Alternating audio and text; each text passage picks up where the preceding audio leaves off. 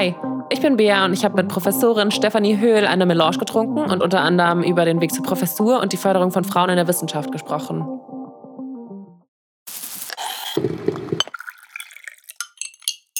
Herzlich willkommen bei unserem Podcast. Vielen Dank, dass Sie sich die Zeit genommen haben. Ähm, wir möchten beginnen mit einer kurzen Vorstellung. Wer sind Sie und was ist Ihre berufliche Bezeichnung?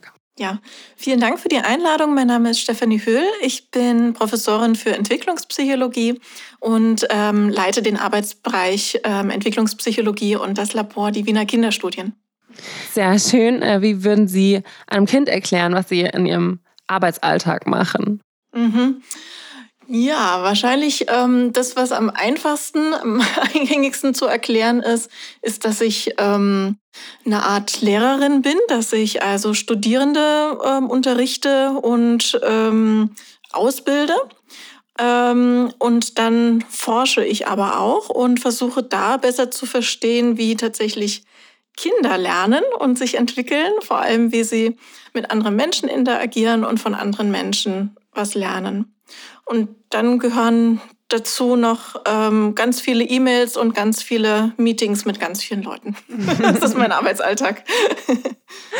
okay. Ähm, und wie sind Sie zu diesem Beruf gekommen? Also was, vielleicht können Sie kurz sagen, was so einzelne Schritte in Ihrem äh, beruflichen Werdegang waren? Ja. Ähm, gegen Ende äh, meiner Schullaufbahn habe ich mich ähm, entschieden, Psychologie zu studieren. Ich hatte ganz lange eigentlich vorgehabt, Biologie zu studieren, aber ähm, dann ist mir doch klar geworden, dass mich am allermeisten das Gehirn interessiert und der Mensch. Ähm, darum bin ich dann doch auf, ähm, habe ich mich für das Psychologiestudium entschieden. Ich habe in Heidelberg dann studiert, das war noch ein Diplomstudiengang äh, Psychologie, ein ganz breiter und habe mich dann auch sehr früh für die Forschung eigentlich interessiert. Also habe so eine äh, studentische Hilfskraftstelle gehabt und verschiedene Forschungspraktika. Und durch ein Forschungspraktikum in Leipzig bin ich dann zu einer Masterarbeit gekommen am Max-Planck-Institut für Kognitions- und Neurowissenschaften in Leipzig, was mich dann dazu geführt hat, tatsächlich dort dann auch meine ähm, Doktorarbeit zu schreiben im Anschluss an das Studium. Und ähm, ja, mit der Doktorarbeit war ich dann, ähm, hatte ich dann ganz viele wichtige Forschungserfahrungen und ähm, so technische Skills, die mir dann ähm, geholfen haben, dann auch eine Postdoc-Stelle als akademische Rätin wiederum in Heidelberg an der Uni zu bekommen. Ähm, und zu dem Zeitpunkt, ähm, ja, war ich einfach so, äh, so, so, habe ich so gebrannt für die Forschung, dass ich mir da gar nicht viele äh, andere Optionen überlegt habe, als ähm, diese, diese Möglichkeit dort anzunehmen. Heidelberg hat sich ähm, privat auch sehr gut angeboten, deswegen ähm, bin ich dann dorthin gekommen, habe dort ähm, insgesamt tatsächlich acht Jahre verbracht, weil ich dort noch zwei Kinder bekommen habe in der Postdoc-Phase, habe mich habilitiert und dann ähm, ja angefangen auf äh, Professuren zu bewerben, was ein ziemlich ähm, aufwendiger Prozess ist. Und genau, in, in Wien hat es dann geklappt und so hat es mich dann nach Wien verschlagen, ähm, vor fünf Jahren. Vielleicht möchten Sie noch ein bisschen tiefer gehen in den ähm, Professurbewerbungsprozess, weil das glaube ich ähm, oh, interessant oh, ja. für die Hörerin. Ja, sehr gerne, genau. Also man sagt ja immer, ähm, dass ähm, dass jemand berufen wurde und man stellt sich das vielleicht so vor, dass äh, jemand irgendwie ganz toll ist in der Forschung und ganz bekannt wird dadurch und dass ähm, die Universität dann die Person irgendwie beruft, aber so ist es nicht. Also es in der Forschung ist, ähm, ist nie so, dass man einfach dadurch, dass man gut ist oder Sachen gut macht, irgendwas geschenkt bekommt. Man muss sich um alles immer bewerben und bemühen und das ist ein sehr, sehr aufwendiger Prozess, vor allem bei einer Professur ist es enorm aufwendig. Ähm, denn es gibt immer, ähm, im deutschsprachigen Raum ist es zumindest so, an den Unis meistens nur eine Stelle im Fachbereich, ähm, für den man selbst qualifiziert ist, ein bis zwei Stellen. Das heißt, die müssen erstmal frei werden. Da muss irgendjemand ähm, entweder wegziehen oder in Rente gehen, damit man überhaupt die Möglichkeit bekommt, sich dort zu bewerben. Das ist auch was, was viele ähm, aus meinem familiären Umfeld nicht so verstanden haben. Warum ja, warum äh, suchst du nicht eine Stelle hier irgendwie bei uns in der Nähe, äh, wo ich herkomme? Das äh, geht natürlich gar nicht, weil dort alle Professuren in dem Bereich Entwicklungspsychologie ähm, besetzt waren und einfach keine frei war. Das heißt, in dem Zeitraum, in dem man eigentlich in der späten Postdoc-Phase die Möglichkeit hat, sich auf Professuren zu bewerben, muss man erstmal das Glück haben, dass Stellen überhaupt frei werden, die in Frage kommen. Dort muss man sich dann bewerben mit ganz vielen ähm, Unterlagen, die belegen, dass man gut in der Forschung ist, dass man gut in der Lehre ist, dass man ähm, Ahnung hat von, von organisatorischen Tätigkeiten an der Uni. Ähm, wenn man dann in die Endauswahl kommt, wird man zu einem Interview eingeladen. Dort muss man dann einen Forschungsvortrag halten, meistens auch eine Lehrprobe, wird dann in einem Hearing nochmal so richtig gegrillt von der Kommission. Und dann wird meistens so eine äh, Liste, so eine Shortlist erstellt von drei Kandidatinnen und Kandidaten. Und die eigentliche Entscheidung ähm, trifft dann, das kommt immer auf die Uni ein bisschen an und die Gesetzeslage jeweils nach Land und Bundesland, ähm, dass man dann den Ruf bekommt äh, von Rektor oder Rektorin oder von dem Ministerium, je nachdem. Und dann beginnt der äh, Verhandlungsprozess. Der ist auch nochmal interessant. Also ob man dann diesen Ruf überhaupt annimmt oder nicht, wenn man den bekommt. Ist alles äh, furchtbar kompliziert und sehr, sehr langwierig. Das ist was, was viele Menschen auch nicht nachvollziehen können, die sich so aus der Wirtschaft irgendwie Bewerbungsverfahren ähm, ja, aus der Wirtschaft Bewerbungsverfahren kennen, die sehr, sehr schnell gehen, wo alles relativ unkompliziert ist, Hop oder Top, vielleicht mit Assessment Center noch. Aber ähm, an der Uni kann so ein ganzes Verfahren gut und gerne ein Jahr dauern. Gibt auch Fälle, wo es zwei Jahre dauert, bis dann die Stelle tatsächlich besetzt ist. Sie sind ja als Frau in der Forschung tätig und Sie sind aber auch in der Rolle als Vizedekanin an ähm, Entscheidungen im, in der Universität äh, beteiligt. Ähm, und uns würde interessieren, was so Ihre Perspektive ähm, auf die Förderung von Frauen in der Wissenschaft ist. Ja, ähm, meine Perspektive ist, dass sich da ähm, viel getan hat in den letzten Jahren. Ähm, aber dass sich trotzdem an der Personalzusammensetzung immer noch zu langsam eigentlich was ändert. Also es ist eigentlich schon seit einigen Jahren so, dass die, ähm, der Anteil von Nicht-Männern an Professuren ähm, so zwischen 20 und 25 Prozent im, im deutschsprachigen Raum so dahin wabert ähm, und, und sich ganz, ganz langsam äh, nur ändert.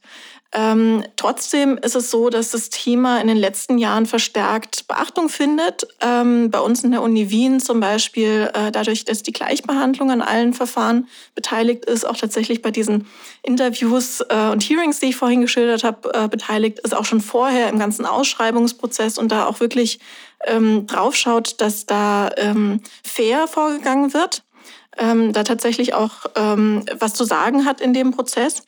Und ähm, zumindest bei uns an der Fakultät für Psychologie waren wir in den letzten Jahren ähm, recht erfolgreich darin, ähm, auch äh, zumindest mehr Frauen zu gewinnen auf Professuren. Ich bin mir nicht ganz sicher, wie jetzt die Zusammensetzung ist ähm, im, im äh, Professorenkollegium, aber es sind viel, deutlich mehr, verhältnismäßig deutlich mehr Frauen als noch vor fünf Jahren, als ich äh, dazugestoßen bin.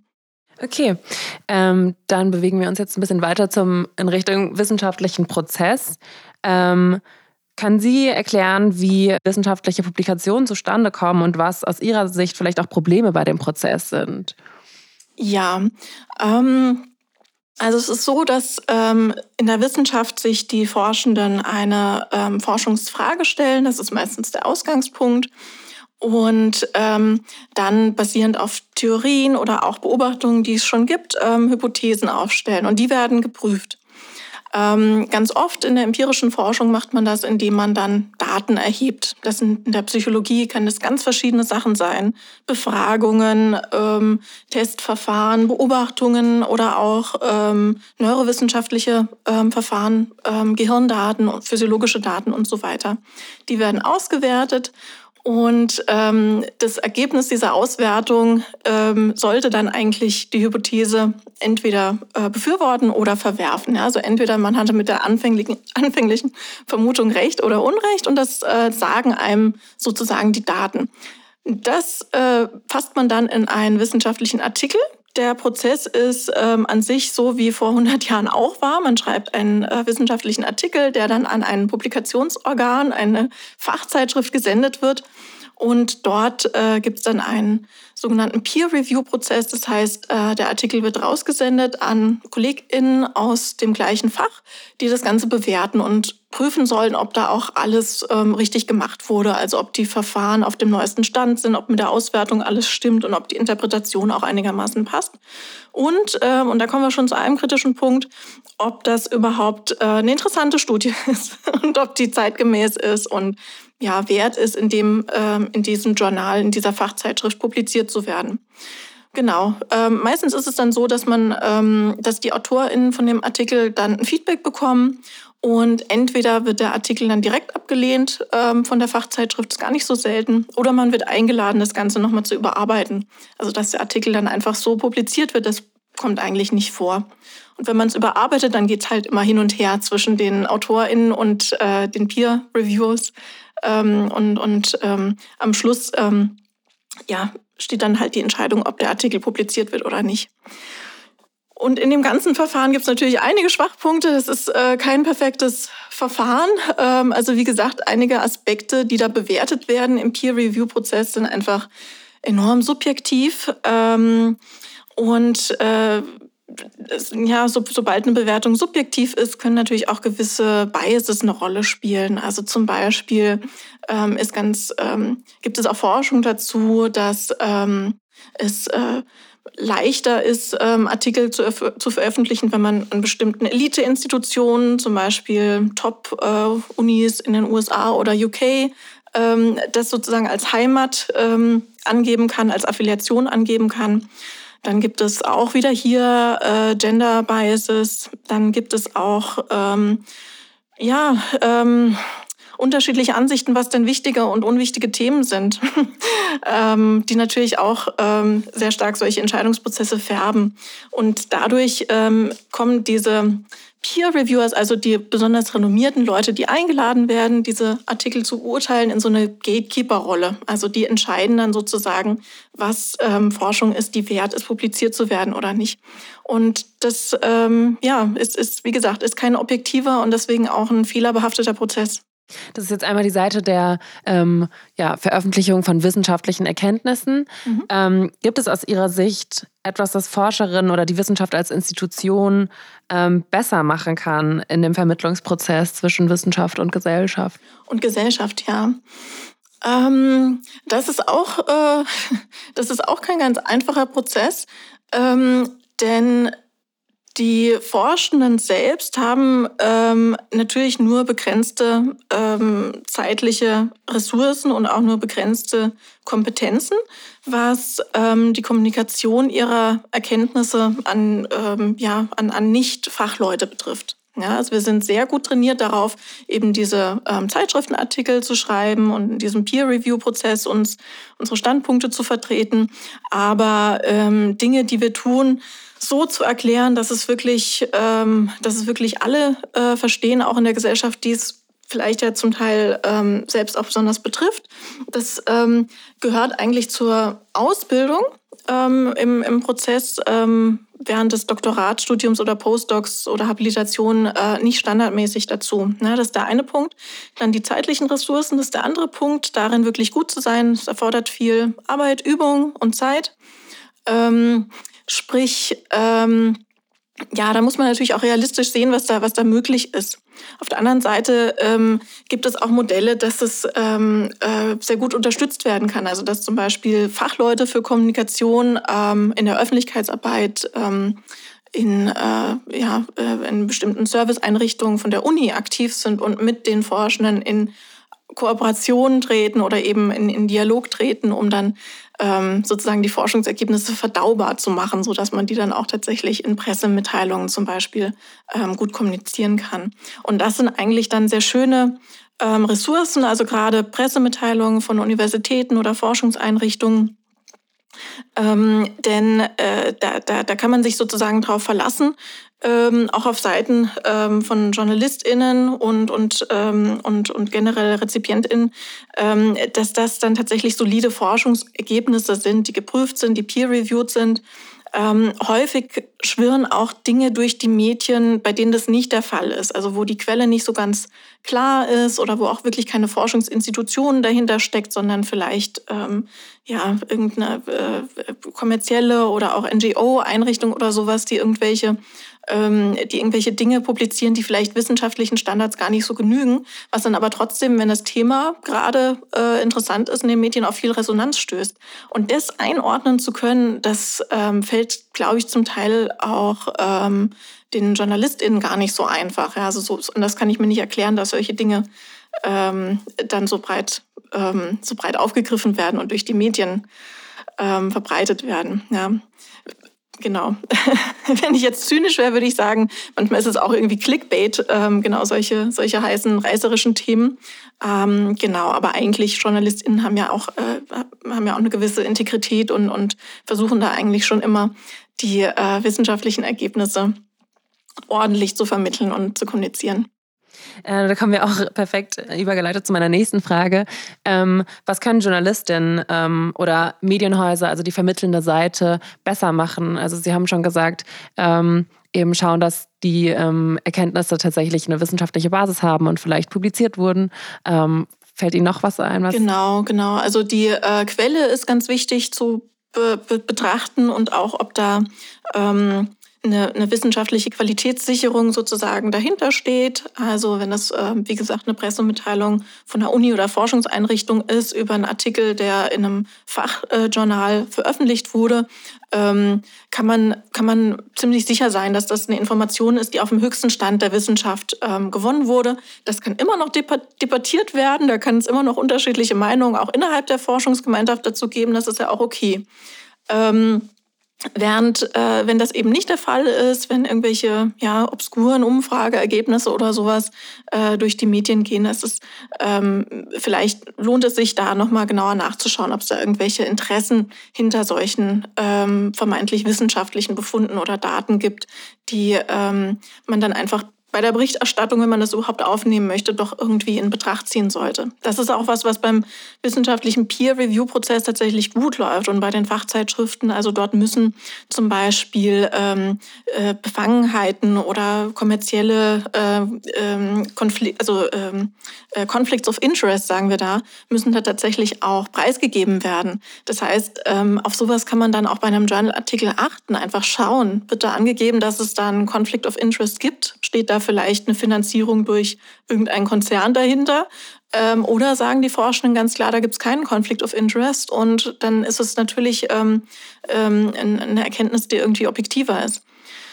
Und ähm, ansonsten, tja, das machen JournalistInnen aber eh auch, dass sie sich mit den Forschenden dann ähm, auch äh, in Verbindung setzen und nachfragen, wenn irgendwas nicht ganz klar ist oder sich nochmal erläutern lassen. Ähm, ich glaube, da das ähm, gehört sowieso irgendwie zur guten Praxis schon dazu. Ähm, das wird sicherlich gemacht und ähm, meistens ist es so, wenn die äh, Informationen schon zum Beispiel von der Öffentlichkeitsarbeit gut aufbereitet wurden, dass das dann auch eigentlich in den Medien Darstellung und Berichten dann ähm, ganz, ganz äh, sauber auch so weitergetragen wird. Also ich glaube, da, da, da gibt es schon Strategien, äh, wie man das auf verschiedenen Wegen irgendwie ganz gut, ähm, ganz gut hinbekommen kann. Aber es ist mit sehr viel Arbeit verbunden. Sie haben eben auch Problematiken wie Clickbait angesprochen. Mhm. Ähm, was kann eine Laienperson, also jetzt so eine Hörerin äh, von uns, die vielleicht gerade noch in der Schule ist oder ziemlich jung, mhm. Worauf kann, kann sie achten, wenn sie wissenschaftliche Artikel liest oder ähm, auch ja, Mainstream-Medien? Ähm, was sind da Indikatoren für wirklich wissenschaftliche Arbeit oder? Ähm, ja, also in, in den äh, Beiträgen in den, in den Mainstream-Medien oder auch wenn die äh, äh wenn, wenn die Mainstream-Medien sozusagen im Internet ähm, äh, vertreten sind, dann ähm, sollte da eigentlich immer dabei stehen, wo die jeweilige wissenschaftliche Erkenntnis oder wo die Daten herkommen. Ja, und das ähm, kann man vielleicht ähm, auf den ersten Blick einigermaßen einschätzen, okay, das ist eine Studie von einer Forschergruppe, die ist an einer Uni oder eine internationale Forschergruppe oder sowas, dann ist es was anderes, als wenn die Quelle überhaupt nicht nachvollziehbar ist. Und ähm, es gibt, ja, es gibt so Seiten, die so sehr mit, ähm, die so sehr davon ähm, leben, dass einfach durchgeklickt wird, ja, so, so Buzzfeed oder sowas. Ähm, da muss man dann schon wirklich schauen, wo kommen die Informationen her. Ja? Also immer auf die Quelle schauen. Ist das ähm, irgendwas Nachvollziehbares? Ähm, steckt da irgendeine tatsächlich wissenschaftliche Organisation und Arbeitsgruppe dahinter? Oder ähm, kommt das so irgendwie, ja, äh, anekdotisch oder aus, aus irgendwelchen obskuren Quellen äh, zustande oder ist gar nicht mehr so nachvollziehbar, woher die Information eigentlich kommt. Und das würde ich dann immer ähm, sehr mit Vorsicht genießen. Also immer versuchen, ob man das irgendwie nachvollziehen kann, ob da wissenschaftliche Forschung wirklich dahinter steht oder nicht. Kennen Sie so ad hoc äh, vielleicht ein paar zuverlässige populärwissenschaftliche Quellen oder nicht wissenschaftliche Quellen auch, ähm, wo Sie sich informieren oder die Sie ähm, empfehlen können? So? Ja, ähm, also es gibt ähm, zum Beispiel äh, im Bereich Psychologie ähm, gibt es das InMind-Magazin. Das ist äh, ein Online-Magazin, das auch auf Social-Media-Kanälen vertreten ist. Ähm, was sehr gut ist und was nochmal die Besonderheit hat, dass dass äh, tatsächlich die Beiträge dort von ähm, ExpertInnen selbst verfasst sind und auch ähm, zum Teil peer-reviewed sind, obwohl das keine Fachzeitschriftenbeiträge sind, sondern das sind tatsächlich Beiträge für, ähm, für alle ähm, die, aber, die aber so ähm, formuliert sind und trotzdem peer-reviewed. Das heißt, da haben dann trotzdem andere Forschende auch nochmal drauf geschaut, ob da alles ähm, so seine Richtigkeit hat und auf dem neuesten Stand ist. Dann, was auch sehr schön ist, allerdings ist das dann englischsprachig, ähm, ist Frontiers for Kids. Das sind äh, tatsächlich Beiträge von ähm, einer Plattform für wissenschaftliche Zeitschriften, wo aber die Artikel dann speziell für Kinder geschrieben werden. Allerdings ähm, gibt es meines Wissens noch nicht ähm, auf Deutsch leider übersetzt. Mm. Genau, ansonsten im deutschsprachigen Raum fällt mir auch noch ähm, ein Spektrum der Wissenschaft. Die sind eigentlich auch ziemlich gut und arbeiten auch immer gerne mit ähm, WissenschaftlerInnen zusammen. Ähm, genau, und, und, äh, und fragen auch nach oder ähm, ja, erstellen die Beiträge dann in Zusammenarbeit, was immer ganz nett ist. Als abschließende, aber auch große Frage, mhm. Ähm, was wünschen Sie sich persönlich für die Zukunft der Wissenschaft? Für die Zukunft der Wissenschaft. ja. Ähm, also ich wünsche mir, dass die Wissenschaft ähm, frei bleiben kann, also dass Neugier geleitet ähm, Erkenntnisse gewonnen werden können ohne dass das in irgendeiner Weise, ähm, wie wir das ja zum Teil ähm, in, in sogar Nachbarländern ähm, haben, ähm, politisch eingeschränkt wird oder äh, verhindert wird, ja, wo, wo ganze Universitäten zum Beispiel äh, in, in Budapest, die CEU, ja tatsächlich aus dem Land ähm, raus musste, um ihre Forschung weitermachen zu können und, und ihre Lehre.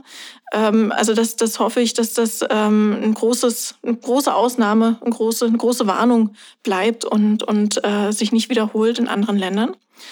Und ähm, dann wünsche ich mir, dass die Wissenschaft ähm, ja, in Zukunft noch besser wird in der Kooperation. Da haben wir auch ganz viel ähm, Veränderung gesehen in den letzten Jahren. Das Stichwort hier ist ähm, Open Science. Als ich studiert habe, war das noch kaum ein Thema, aber jetzt mittlerweile ist es gang und gäbe, dass man Forschungsergebnisse nicht nur in den Fachzeitschriften ähm, publiziert, sondern auch wirklich breit mit der wissenschaftlichen Community teilt, Daten teilt, Auswertungs, ähm, Strategien, Werkzeuge miteinander teilt. Und davon profitieren letztlich alle, ne? weil nicht jede Arbeitsgruppe das Rad neu erfunden, erfinden muss, sondern man arbeitet einfach schon viel breiter ähm, vorher zusammen. Und damit verbunden wäre meine Hoffnung, mein Wunsch für die Wissenschaft, dass sie noch äh, inklusiver wird, ähm, dass also ähm, die, die Partizipation ähm, noch von ja, diverseren Personengruppen da möglich wird. Ähm, über Frauen haben wir schon gesprochen, die immer noch zumindest in Leitungspositionen unterrepräsentiert sind.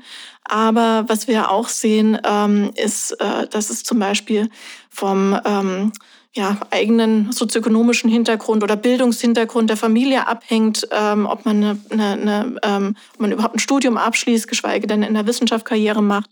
Und äh, auf globaler Ebene oder globaler Perspektive ähm, ist immer noch der globale Süden in der Wissenschaftscommunity stark unterrepräsentiert.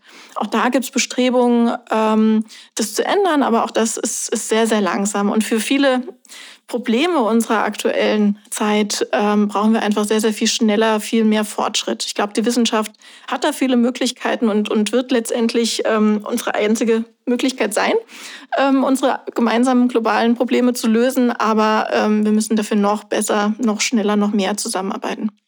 Vielen Dank für das Gespräch. Ähm, es war sehr einleuchtend und ich hatte viel Spaß. Dankeschön, Danke. ich auch. Vielen Dank. Konzept. Ich, also Beatrice Schreier, mit Sandra Oberleiter, Gabriel Appelskorza, Stefanie Stampfer und Johanna Stoll. Production. Beatrice Schreier, Sandra Oberleiter, Gabriel Appelskorza. Post-Production und Musik Gabriel Appelskorza. Graphic Design Fabian Bodensteiner.